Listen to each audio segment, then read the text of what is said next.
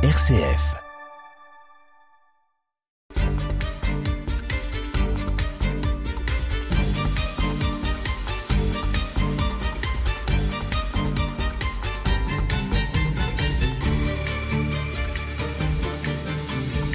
Nous remontons le temps et nous retrouvons il y a un siècle, à la fin de l'année 1923. Une journée rurale s'est tenue le 30 novembre à Sainte-Menou. Était organisée par le syndicat de la Champagne de M. de Bohan. Le matin, il y eut une étude de Jean Garinet de Possesse sur l'alimentation rationnelle du bétail, fruit d'une expérience personnelle et d'études approfondies. L'après-midi, M. Terrel donna une conférence sur la nécessité de l'instruction et de l'éducation agricole.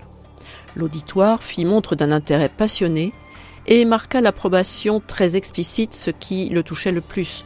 La séance se termina avec une série de projections sur l'usage des engrais. Moderne série de projections. Nous venons d'évoquer le monde agricole et les engrais. Voici maintenant une annonce qui attirait son attention et qui permet d'expliquer l'intérêt d'avoir des troupes à cheval, à chalon, comme le disait si souvent notre maître Georges Clause. Le 17 décembre, on procédera à la mise en adjudication des fumiers pour 1924. Le nombre d'animaux producteurs est de 480. Pour pouvoir proposer des offres, il faut fournir un justificatif de sa qualité de français, un certificat de bonne vie et mœurs et un extrait de casier judiciaire, établissement que l'on n'a jamais été déclaré en faillite. Il faut voir que autrefois ça faisait sourire certaines personnes qui ne sont pas du monde rural, parce que vous qu'il y avait le tas de fumier qui était devant la ferme, c'était aussi un signe de richesse. Les propositions d'achat devront être envoyées sous double pli dans l'important la mention soumission au colonel commandant du 40e régiment d'artillerie. On sait donc toute l'importance de ce fumier pour les cultivateurs. Évoquons l'instruction des femmes et des jeunes filles. On profite de la morte saison pour organiser des conférences. Il n'y a pas alors la concurrence de la télévision, et encore très peu de la radio. On apprend donc que des conférences d'enseignement supérieur religieux seront organisées pour les jeunes filles et dames à Vitry-François à partir du lundi 10 décembre à 14h, salle Jeanne d'Arc. Le conférencier sera Monseigneur Tissier, qui évoquera ce jour-là le cœur de saint Thomas d'Aquin. Il est prévu au programme de cette session les grands initiateurs saint Thomas d'Aquin, saint Vincent de Paul et saint François de Sales. L'évêque de Chalon n'oublie pas qu'il a été professeur.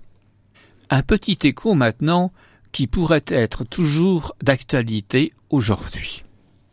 À Sainte-Menou, samedi matin, au tournant de la rue des Prés et de la place d'Austerlitz, le jeune S, bien connu pour ses exagérations de vitesse à bicyclette, a fait une chute qui peut le décourager un peu de cette mauvaise habitude.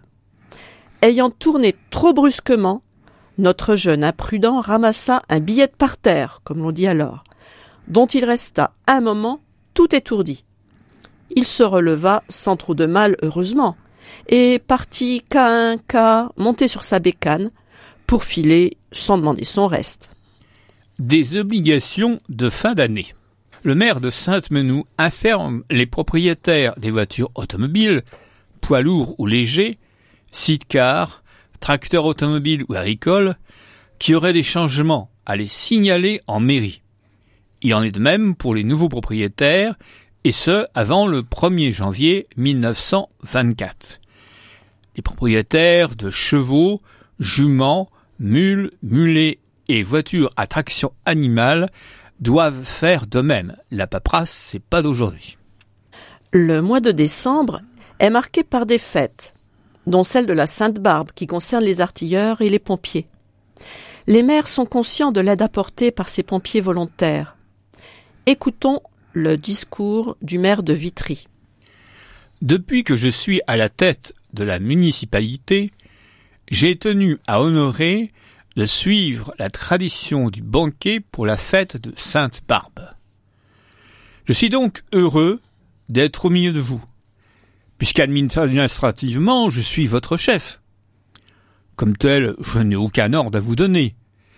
Vous avez pour cela des chefs, auxquels je me plais à le reconnaître, vous accordez le respect et l'obéissance qui sont en droit d'attendre de vous. D'ailleurs, vous avez tous été des soldats. Soldats, vous êtes restés. Et si votre uniforme, qui lui aussi a été mobilisé, ne fait pas le soldat, je sais qu'il couvre vos poitrines robustes, d'hommes vaillants et dévoués. Je n'ai pas à faire votre éloge. Il n'y a personne qui ne rende hommage à votre zèle et à votre dévouement. Au jour du danger, vous êtes toujours prêts à faire votre service, avec autant d'intelligence que d'abnégation. En effet, malgré les plaisanteries trop faciles que le chroniqueur en mal de copie fait sur votre compte, il n'en est pas moins vrai que votre corporation est demeurée partout parfaitement sympathique. Je tiens à vous assurer, comme l'an passé, la bienveillance de la municipalité et du conseil municipal. Nous serons toujours prêts à prendre en considération les justes revendications que vous pourriez formuler. Elles seront examinées avec la plus grande sympathie. Laissez-moi aussi vous féliciter du parfait accord qui règne entre vous, et il est inutile de commander d'observer cet accord qui fait votre force. Je termine en vous disant que c'est au nom de la commune tout entière que je vous adresse mes félicitations, et soyez assurés que ce n'est pas le compliment banal, obligatoire, qui accompagne le banquet officiel. C'est du fond du cœur que je vous adresse à tous, officiers, sous-officiers et soldats, les éloges. À un concert est organisé par la paroisse de Notre-Dame après interlude du poème de l'amour et à la mer de Chausson pour l'ensemble des familles. La première partie donne à entendre l'interlude Chausson pour violoncelle et piano, puis le troisième trio de Saint-Saëns pour violon, violoncelle et piano. Les interprètes sont messieurs Heitzig au violoncelle, Monsieur Givelet au violon et Madame Kiefer du Conservatoire de Bruxelles au piano. La deuxième partie est consacrée au chant, avec la vieille maison de messagers, le crucifié de forêt, enfin un court métrage de 1908 et projeté Le miracle des roses. Les fêtes de Noël peuvent donner lieu à des cadeaux.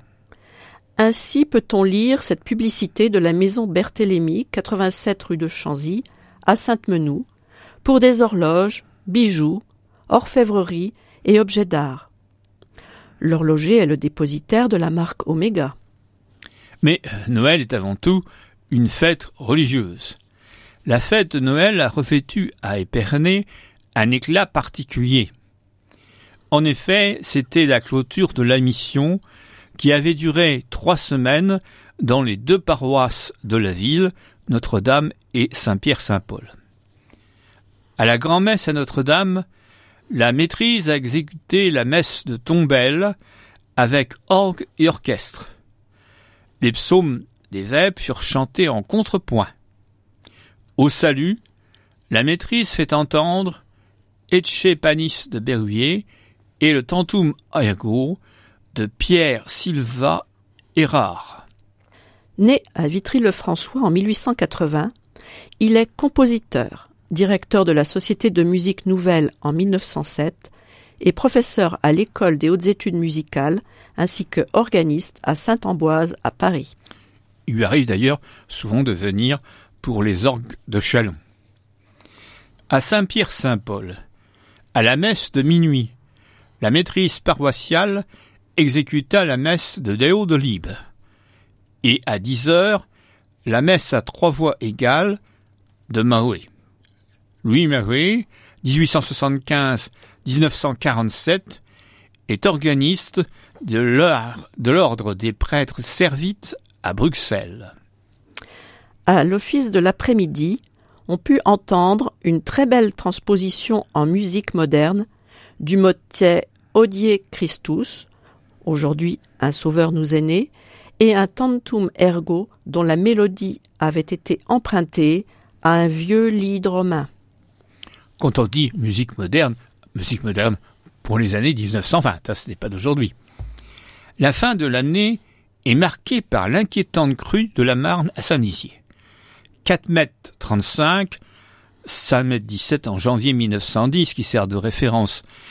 À la chaussée, 2 mètres 89, 3 mètres 18 en 1910. À Chalon, 4 mètres 07 avec une prévision de 4 mètres 50 le 29. 5 mètres 42 en 1913. À Damery, on craint 4 mètres 30 le 31. Peut-être un réveillon les pieds dans l'eau. À Épernay, la Marne effleure le haut des berges devenues trop étroites. Elle pénètre dans les sillons que la charrue venait de tracer, et elle baigne les arbres de la plaine. À Chalon, les habitants du quartier Madagascar terminent l'année les pieds dans l'eau. Le souvenir de la crue de 1910 est dans toutes les mémoires. Ça fait peut-être 14 ans, mais c'était vraiment la crue séculaire et euh, dans l'émission précédente sur les euh, podromes de Russie, nous avions parlé de justement cette crue des années 1920 qui avait inondé le champ de course.